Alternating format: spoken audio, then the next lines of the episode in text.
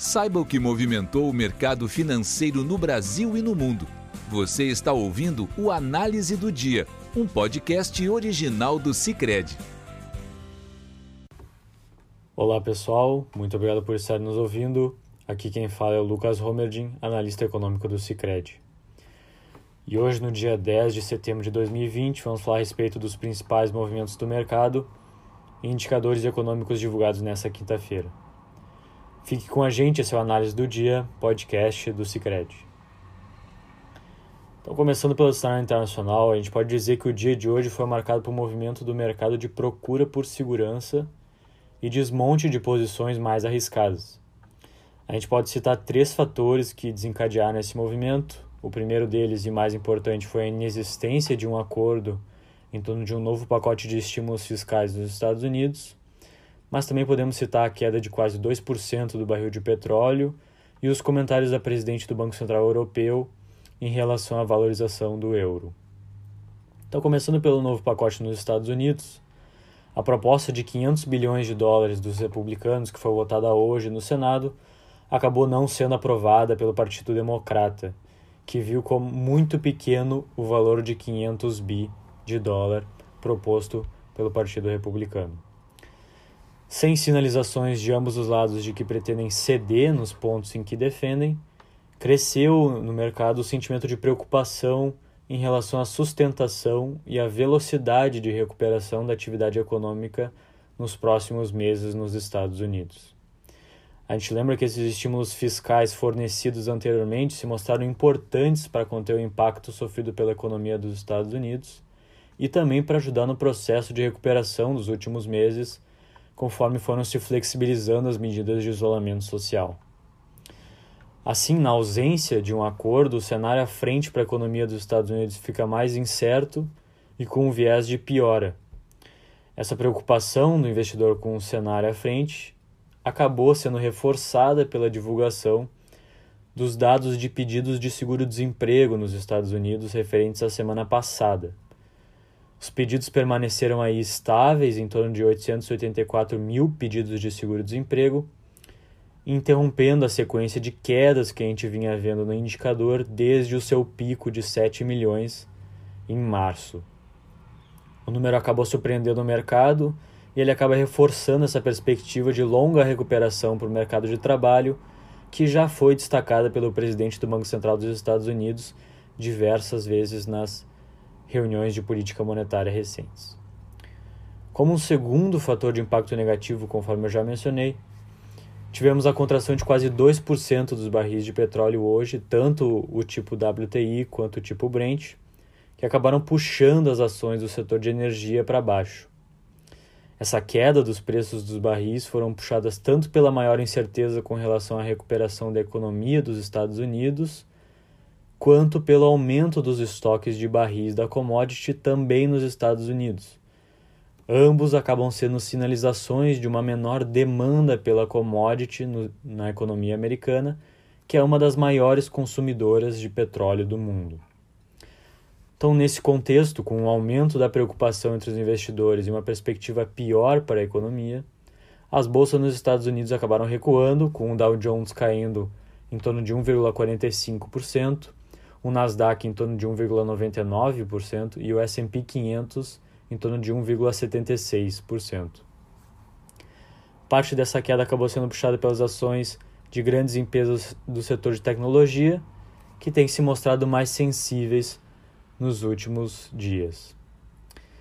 Em meio a essa procura por maior segurança entre os investidores, a gente vê que o dólar se fortaleceu frente a outras moedas, mas ele acabou se enfraquecendo frente ao euro,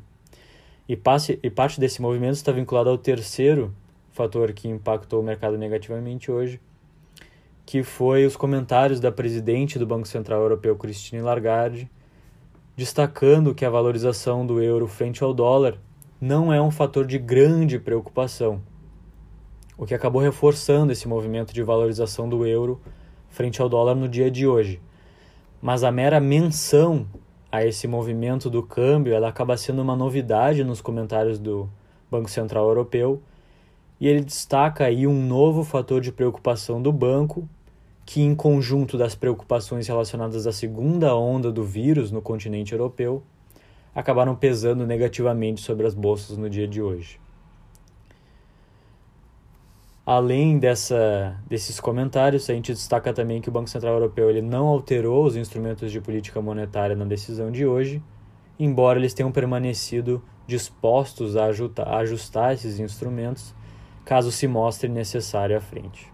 Então, nesse contexto, a gente vê que o CAC 40 na França acabou caindo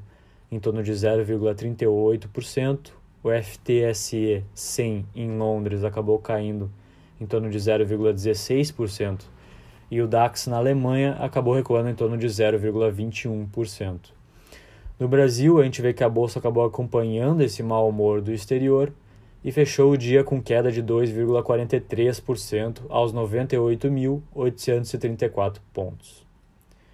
Parte desse movimento do Ibovespa ele também é explicado por questões internas, como a notícia de uma nova operação da polícia envolvendo a empresa Petrobras sob a investigação da Lava Jato. Essa notícia, em conjunto da perda de valor do barril do petróleo, acabou puxando as ações da Petrobras para baixo e, como elas possuem uma grande participação no índice Bovespa, acabou puxando o índice por completo para baixo também no dia de hoje. Em relação à curva de juros, a gente viu que a gente teve um leilão hoje pela manhã de títulos do Tesouro de quase 45 milhões, e isso já exercia uma certa pressão de alta sobre a curva de juros mas com a deterioração do cenário externo durante o período da, da tarde, a gente viu um reforço desse movimento de alta da curva, principalmente na parte mais longa, nos títulos aí uh, próximos de 2025 a 2027. Então, assim a gente vê que a taxa de retorno dos títulos com vencimento em 2022, que são títulos de um período mais curto, com vencimento no período mais curto, saíram de 2,79% para 2,84%, então um aumento de 5 pontos base. E o título com vencimento em 2027, por exemplo, por exemplo, que é um título mais longo, teve essa taxa de retorno saindo aí de 6,74% para uma taxa de 6,95%, então um aumento em torno de 20 pontos base. Em relação ao câmbio, a gente vê que essa piora do cenário externo acabou aumentando a procura do investidor por segurança no dólar, mas ela acabou sendo parcialmente contida pela captação de moeda estrangeira de algumas empresas brasileiras. Assim a gente vê que esse, mov esse movimento, né, essa captação acabou arrefecendo então essa desvalorização do dólar, que deixou ele cotado a R$ 5,32 por dólar, então um aumento de 0,39% frente ao fechamento de ontem. Esse avanço mais contido do dólar no dia de hoje também reflete a divulgação do dado do varejo pelo IBGE hoje pela manhã. O dado apontou um crescimento de 5,2% do setor em julho, surpreendendo positivamente a expectativa do mercado, que tinha um avanço de 1,3% para o dado. Com esse crescimento mensal, a gente vê que o setor já mostra uma rápida recuperação do nível pré-crise, né, ficando apenas 2% abaixo do nível de fevereiro valor que já ficou aí em torno de 30% abaixo do nível de fevereiro ali em abril, né? Esse movimento de recuperação ele é próximo do que a gente já viu nos Estados Unidos e na zona do euro, mas aqui no Brasil fica sob o destaque a melhora da venda de artigos essenciais, que são capturados pelos supermercados, hipermercados e também alguns artigos farmacêuticos, assim como pela venda de artigos ligados ao domicílio, como de materiais de construção imóveis e eletrodomésticos. Assim, no geral, a gente vê que o dado ele traz notícias positivas, então, de continuidade da forte recuperação do setor no início do terceiro trimestre, o que pode, em conjunto dos demais dados já divulgados e que também sinalizam uma melhora, se refletir em revisões para cima nas projeções de crescimento para o ano por parte do mercado. Com isso, encerramos o nosso podcast de hoje. Obrigado por estarem nos ouvindo esse foi a Análise do Dia. Até amanhã. Você ouviu o Análise do Dia, um podcast original do Cicred. Até a próxima!